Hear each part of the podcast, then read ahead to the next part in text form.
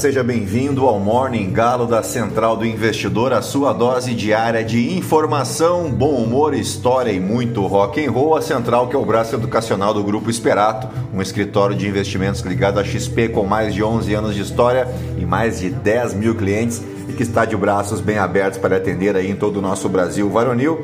Acesse aí esperatoinvestimentos.com.br. Venha conhecer o nosso trabalho. Eu sou o Felipe Teixeira, o galo da madrugada, e ao som de The Verve, nós vamos destacar o que de mais importante deve movimentar o mercado financeiro nesta quarta-feira, Dia Internacional do Sofá, 21 de setembro. Faltam 101 dias para acabar o ano, 11 dias para as eleições de outubro e estamos a 60 dias da abertura da Copa do Mundo no Catar.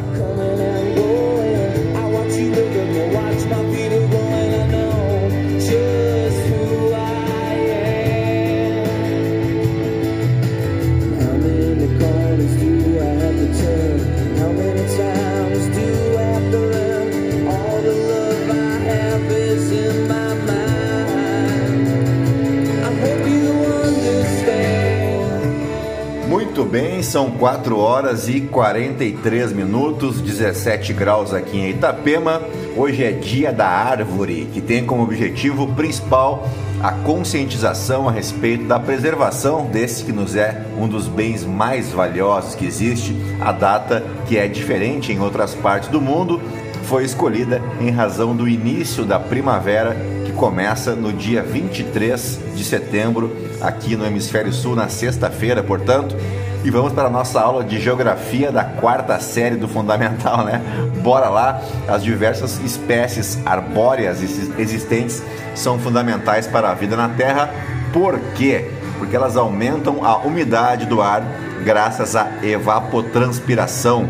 Elas evitam erosões, produzem oxigênio no processo aí da fotossíntese reduzem a temperatura, fornecem sombra e abrigo para algumas espécies de animais e, além disso, entre as diversas espécies arbóreas existentes, incluem-se várias plantas frutíferas, como é o caso da mangueira, do limoeiro, da goiabeira, do pessegueiro, da laranjeira, etc, etc, etc. E além de produzirem alimento, as árvores também possuem outras aplicações econômicas.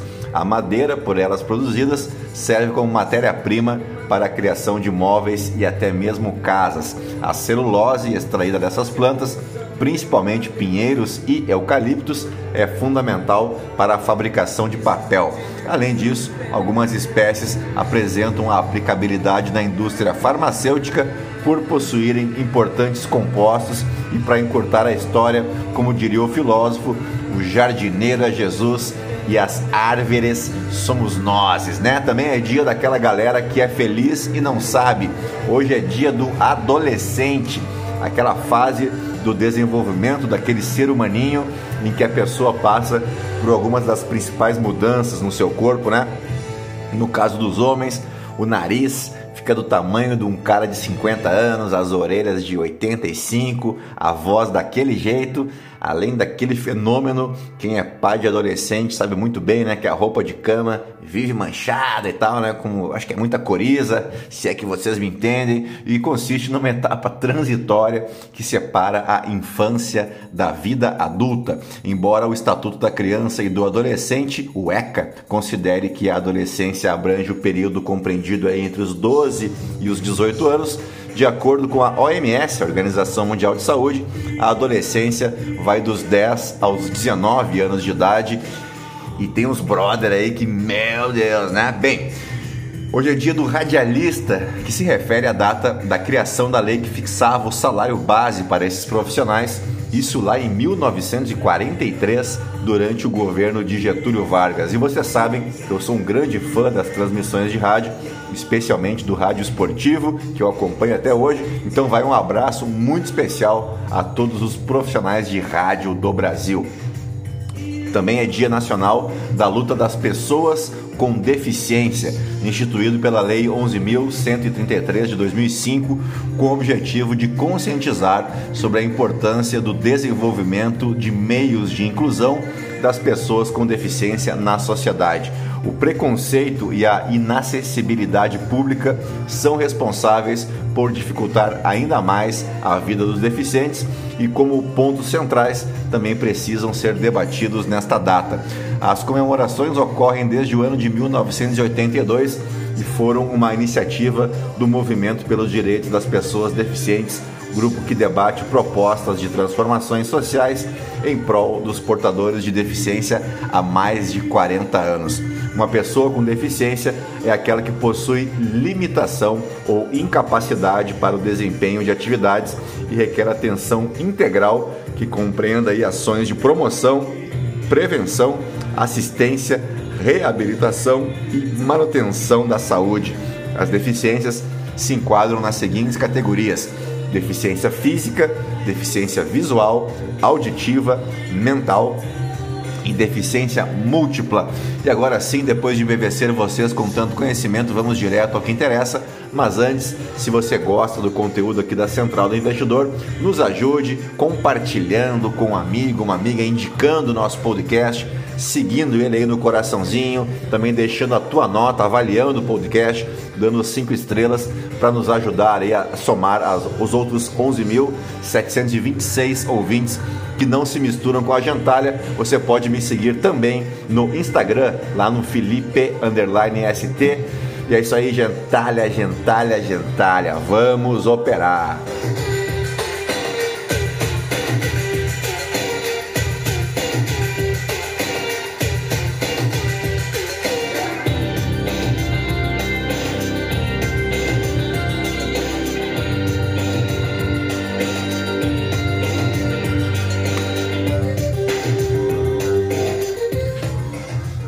Muito bem, a Super Quarta começa com um novo velho problema, mas chegaremos lá. As ações asiáticas encerraram a sessão no terreno negativo, assim como os futuros em Wall Street, reverberando então além da expectativa por um novo aumento expressivo nos juros por parte do Federal Reserve, a intensificação da guerra de Vladimir Putin contra a Ucrânia. É, meu amigo o euro cai e o petróleo Brent avança para os 93 dólares o barril após a reação dos investidores à promessa de Vladimir Putin de usar todos os meios necessários para defender a aspas integridade territorial da Rússia.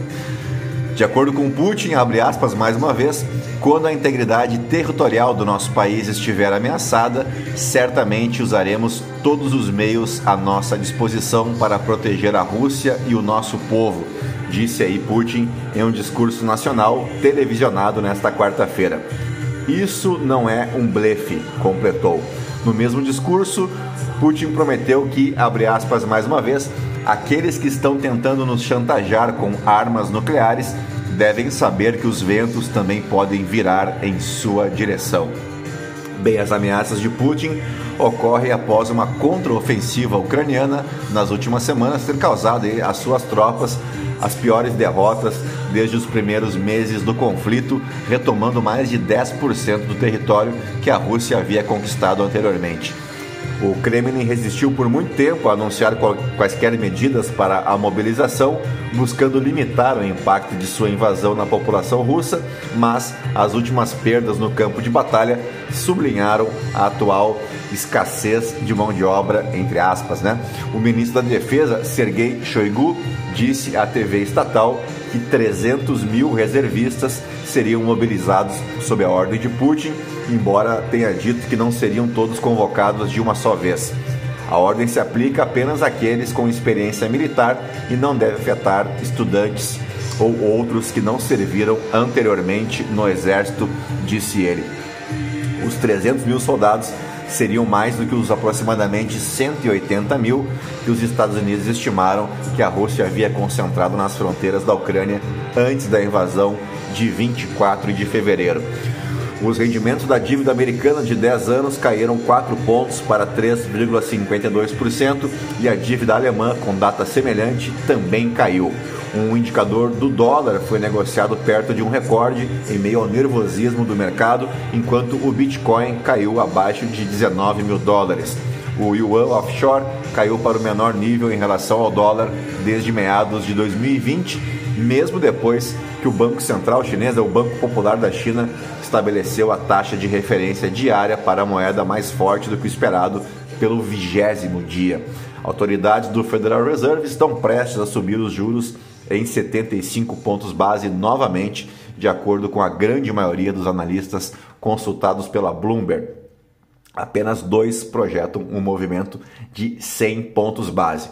Bueno, por aqui o ex-presidente Lula do PT lidera a disputa ao Palácio do Planalto com 44% das intenções de voto ante 34% do seu principal adversário, o presidente Jair Bolsonaro do PL, segundo apontou a nova pesquisa da Genial Quest, divulgada nesta quarta-feira. O ex-governador do Ceará, Ciro Gomes, do PDT, aparece com 6% e a senadora Simone Tebet, do MDB, tem 5%, mesmo número entre os que dizem não saber responder e quem não irá votar também no dia 2 de outubro. O cenário indica estabilidade.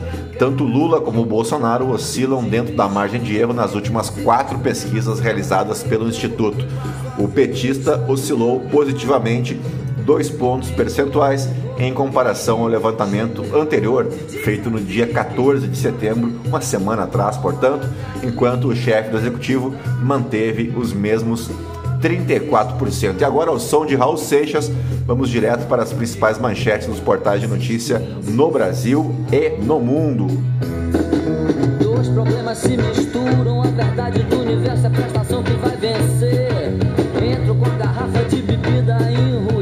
enrustida porque minha mulher não pode ver. Ligo o rádio e ouço um chato que me grita nos ouvidos: pare o mundo que eu quero descer. Muito bem, como diria Raulzito, pare o mundo que eu quero descer. E PEC em São Paulo, Haddad lidera com 34%, Tarcísio tem 22% e Rodrigo Garcia 18%. Stuhlberger, se Lula vencer, haverá revisão de tributo do agro e pressão sobre salários. Ciro Gomes participa de sabatina Estadão FAP nesta quarta-feira, com transmissão às 10 horas. Lula falta a sabatina Estadão FAP e especialistas debatem saídas para desigualdade. IPEC em Minas. Zema segue na liderança com 46%, Calil tem 29%. IPEC no Rio. Castro mantém liderança, mas Freixo reduz diferença em 5 pontos. Uh, Volkswagen acelera e terá 15 novos carros no Brasil e região até 2025. A saga de Ike Batista para superar inferno financeiro e criminal. Como ele vive hoje. Furacão Fiona atinge ilhas no Caribe após devastar Porto Rico e República Dominicana. Ucrânia. Regiões ocupadas por tropas de Putin fazem referendo de anexação à Rússia. Macron diz na ONU que países que permanecem em silêncio na Ucrânia são cúmplices de guerra. Bolsonaro conheceu o padre duas semanas antes de convidá-lo para a viagem aos Estados Unidos e Reino Unido. Governo aprova modelo para a privatização do Porto de Santos e espera investimentos de 25 bilhões de reais. Reino Unido considera aderir à nova comunidade política europeia, diz imprensa britânica. Vamos para a Folha de São Paulo agora. O que faz um partido ser de direita ou esquerda? Folha cria métrica que posiciona legendas. Bolsonaro abala a democracia, mas voto útil é absurdo, diz Tronic. Soraya Tronic, no caso, né, candidata do União Brasil. O bolsonarismo e a censura do vermelho é a coluna da Marilis Pereira Jorge. Bolsonaro ignorou o critério e facilitou acordos escusos com verbas de educação, diz CGU, a Controladoria Geral da União. Candidata à Câmara por São Paulo, Minas Gerais, candidatas Uh, a Câmara por São Paulo, Minas e Rio estacionam em ranking de popularidade digital. Eduardo Bolsonaro supera Carla Zambelli em popularidade. Veja, mulher que viralizou no cercadinho de Bolsonaro antes de apoiar fake vira candidata. Putin decreta mobilização parcial e acusa o Ocidente de querer destruir a Rússia. PL lidera cinco primeiras posições de ranking de popularidade na disputa pela Câmara no Rio de Janeiro. PUC São Paulo defende democracia 45 anos após invasão de campos por militares. Cenário de incerteza coloca Bahia e Pernambuco no topo do desemprego e da informalidade. Vamos para o valor econômico agora. A privatização do Porto de Santos tem previsão de 25 bilhões de reais em investimentos. Lula lidera com 44 contra 34% de Bolsonaro, mostra Genial Quest. Lula não vai a debate do SBT, mas deve marcar presença na TV Globo. Márcio França, com derrota, Bolsonaro vai buscar retaguarda em outro país. STF forma maioria para derrubar decretos de Bolsonaro sobre porte de armas. Vamos para o Globo. Coluna da Malu Gaspar. Obrigado a acompanhar Bolsonaro na ONU, Lira fica recluso em Nova York. Entidades acionam o STF para impedir que Aras e vice atuem nas eleições. A previsão de Zé Dirceu sobre a chance de Lula vencer no primeiro turno. É cada figura que, que eles desenterram, né? Que aparece para nos assombrar de novo. Zé Dirceu, né? Que beleza! Coluna do Álvaro Gribel, o primeiro alívio na inflação de alimentos em mais de um ano. Exclusivo para 44% dos brasileiros, chances de Bolsonaro se reeleger diminuíram após 7 de setembro, diz pesquisa. Do infarto ao burnout, como a campanha eleitoral afeta a saúde de candidatos. Lula surge numericamente à frente de Bolsonaro no Rio e mantém liderança em São Paulo e Minas Gerais. Uh, propaganda de Lula para a TV sobe tom contra Bolsonaro. Tebet acusa caciques do MDB que apoiam Lula. Vamos de novo, que tá estranha essa manchete. Tebet acusa caciques do MDB que apoiam Lula de corrupção. Não entendi bolhufas esse título aqui, mas vamos adiante. Governo Bolsonaro deve anunciar novo bloqueio de despesas a 10 dias das eleições. Bolsonaro troca ONU por churrascaria e fala imbrochável de novo. O que aconteceu foi o seguinte, ele, como sempre, né, o Brasil é o primeiro a discursar na Assembleia Geral da ONU, o Bolsonaro fez o discurso e de lá partiu direto para a churrascaria. Ele não prestigiou o discurso de nenhum embaixador, nenhum presidente, que é nada, ele foi comer churrasco, né? Maioria do STF mantém decreto de Bolsonaro, de Bolsonaro suspensos. Moro compara pesquisas diferentes e alega que disparou na disputa pelo Senado dos Estados Unidos. Ex de Bolsonaro movimentou 9,3 milhões de reais diz Polícia Federal. Aqui fala da Ana Cristina Vale, né? a mesma que na semana passada chorou e disse que não aguentava mais a perseguição da empresa e que ela não devia satisfações a ninguém. Estão lembrados, né? Eu disse aqui que como ela é candidata, ela deve satisfações sim, porque todo mundo que tem a pretensão de virar um homem ou mulher pública tem a obrigação de prestar contas, né? Republicanos ameaçam não aceitar resultado das eleições nos Estados Unidos, o que surpreende um total de zero pessoas, né? Apoio de Meirelles a Lula dialogou com não polarizados, é a coluna do Lauro Jardim. TSE mantém vídeos em que Lula diz que Bolsonaro é genocida. Uh, oficial é investigado por estupro de alunas de 11 e 15 anos numa escola cívico-militar. Green Card para investidores nos Estados Unidos está de volta, entenda. Uh, vamos para o Poder 360 agora. PT espera que Rosa Weber derrube emendas de relator. Gasto fora do teto foi para a população sobreviver, diz Paulo Guedes. Por pleito seguro, Moraes fala em estreitar laços com polícia. Uma pessoa morre de fome a cada 4 segundos, afirmam ONGs. STF tem maioria para confirmar restrição a armas e munições. Putin anuncia mobilização parcial de militares na reserva. Pesquisa IPEC em Santa Catarina tem quatro empatados para o governo. A disputa aqui, ao que tudo indica, vai pegar fogo. Vamos para o portal Metrópolis. TSE aprova Força Nacional na segurança das eleições em 11 estados.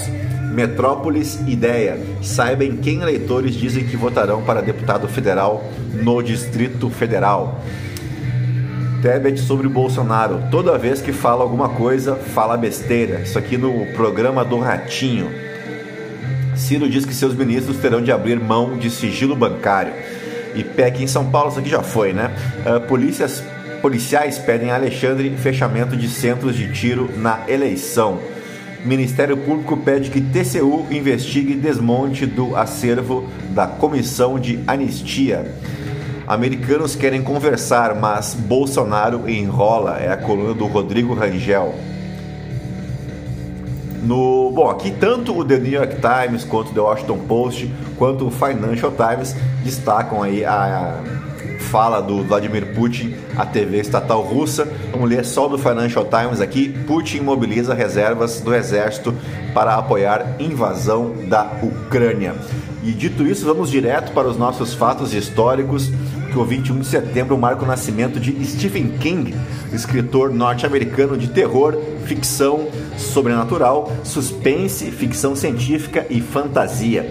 Seus livros já venderam mais de 400 milhões de cópias, com publicações em mais de 40 países. Ele é o nono autor mais traduzido do mundo e muitas de suas obras foram adaptadas em filmes, minisséries, séries de TV uh, e quadrinhos também, né? Ele já escreveu cerca de 200 contos, a maioria dos quais foram publicados em coleções de livros. Embora seu talento se destaque na literatura de terror, ele escreveu algumas obras de qualidade reconhecida também fora desse gênero e põe de qualidade nisso, é, cuja popularidade aumentou ao serem levadas ao cinema, como por exemplo o clássico dos clássicos Conta Comigo é um filme indispensável para todo mundo que foi adolescente nos anos 80, nos anos 90, galera que saía da escola meio-dia, ia para casa almoçar e já ficava emendava ali, olhava o Chaves no SBT, né?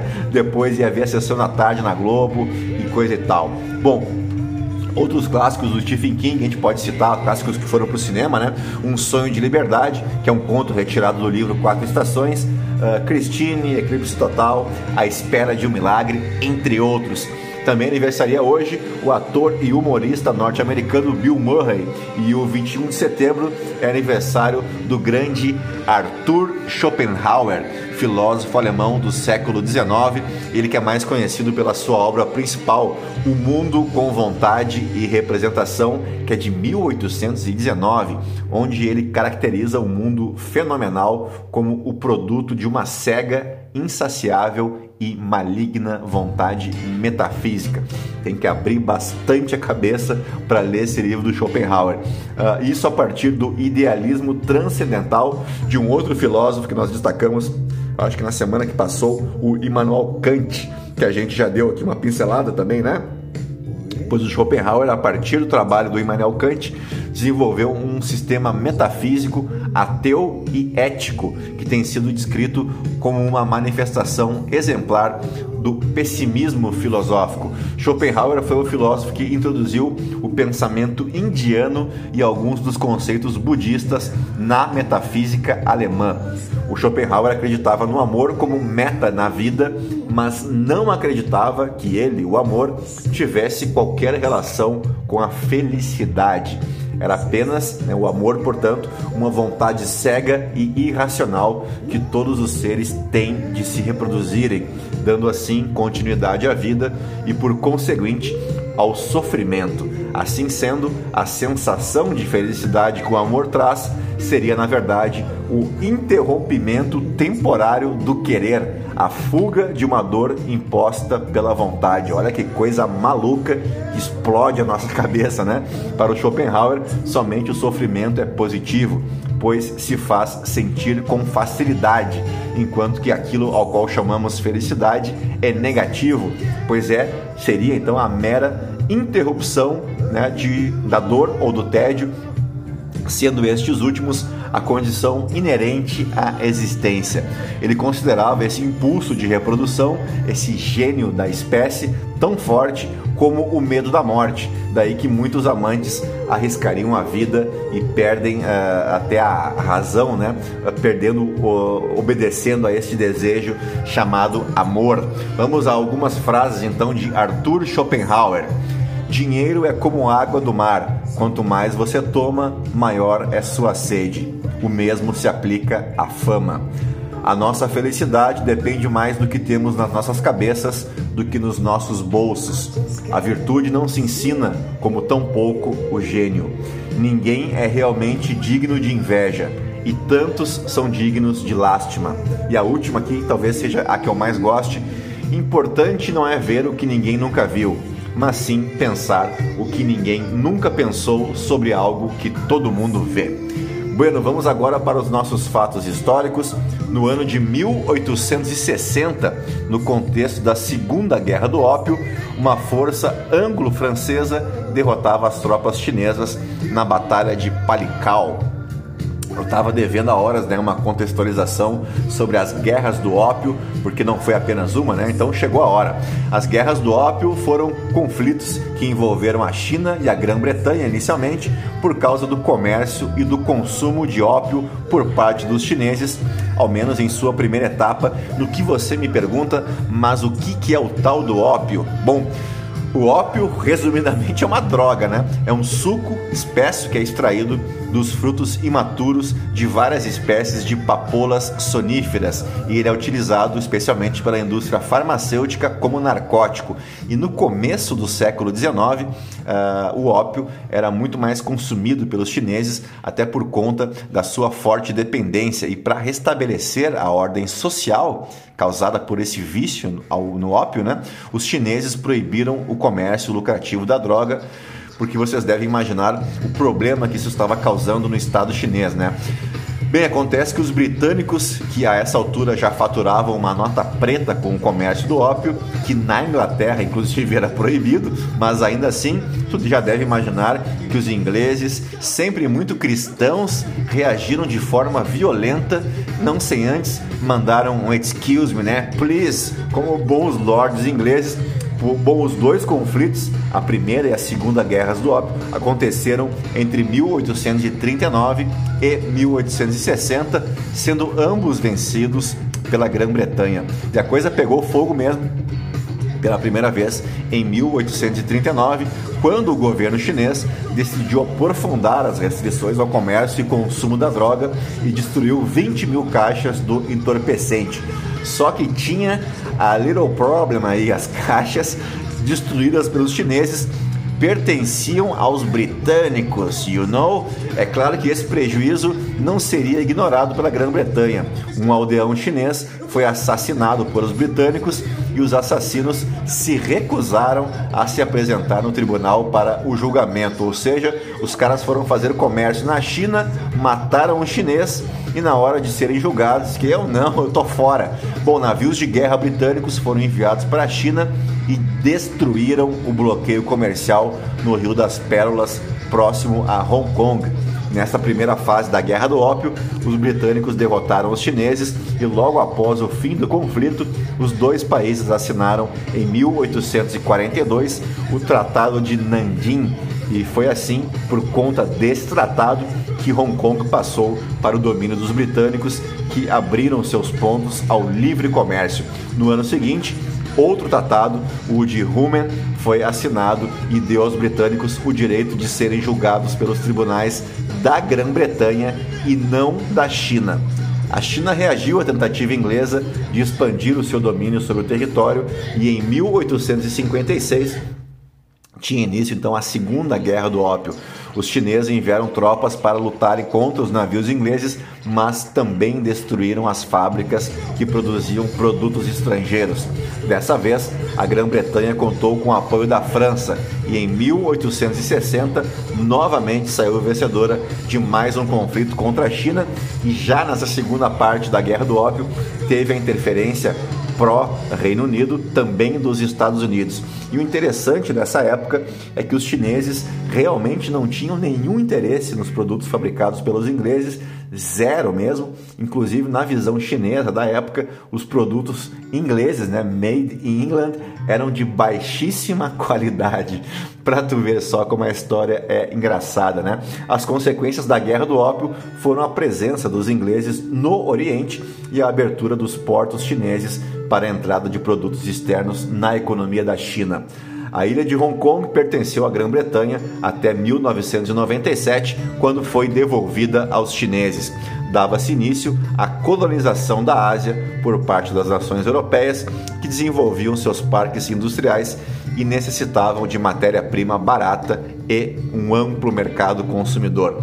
Então, meu pequeno gafanhoto, sempre que tu tiver aí nos teus grupinhos de zap zap falando mal da China, dos chineses, do comunismo, da vacina, Saiba você que esse eterno bang bang entre o Ocidente e o Oriente tem de tudo um pouco, menos mocinhos, né? E se tu quiser reclamar dos chineses, reclama por algo realmente verdadeiro, né? Reclama desses carregadores de celular vagabundo aí que não funcionam direito, mas não que eles estão invadindo o Ocidente com seus produtos, porque é aquela coisa. Em história, pau que dá em Chico bate em Francisco, não é verdade? Vamos para o ano de 1993, quando o presidente russo Boris Yeltsin desencadeava uma crise constitucional na Rússia quando suspendia o parlamento, rasgando assim a constituição do país. Como Yeltsin não tinha o poder para dissolver o parlamento, de acordo com a Constituição, ele usou os resultados de um referendo nacional de 1993 para justificar suas ações. Em resposta, o parlamento decretou o impeachment de Boris Yeltsin e proclamou o vice-presidente Alexander Rutskoy como novo presidente. Em 28 de setembro, uma semana depois, protestos públicos contra o governo de Yeltsin tomaram as ruas de Moscou. Na repressão das manifestações, houve vários e vários mortos. Foi aí que o exército, sob o controle de Yeltsin, determinou o fim da crise com uma solução igualmente muito democrática, né? como é praxe. Os membros do legislativo foram trancados na Câmara Branca, sede do parlamento russo, preparados para resistir ao cerco das forças sob o controle do presidente deposto. Na semana seguinte, 15 dias, portanto, os protestos populares contra Yeltsin e a favor do parlamento russo aumentaram ainda mais. Só que daí a situação piorou no início do mês de outubro. A Rússia estava à beira da guerra civil. No domingo, 3 de outubro, os manifestantes removeram cordões policiais em todo o parlamento e, incentivado pelos seus líderes, assumiram a prefeitura e tentaram invadir o centro de televisão Ostankino. O exército, que inicialmente tinha declarado sua neutralidade por ordens de Yeltsin, invadiu o prédio do Soviético Supremo no início da madrugada de 4 de outubro e prendeu líderes dessa resistência. A ordem de Yeltsin foi cumprida através do bombardeio de tanques e artilharia à sede do Soviético. A Câmara Branca foi destruída e muitos de seus ocupantes, os representantes da soberania popular, foram mortos nesse ataque.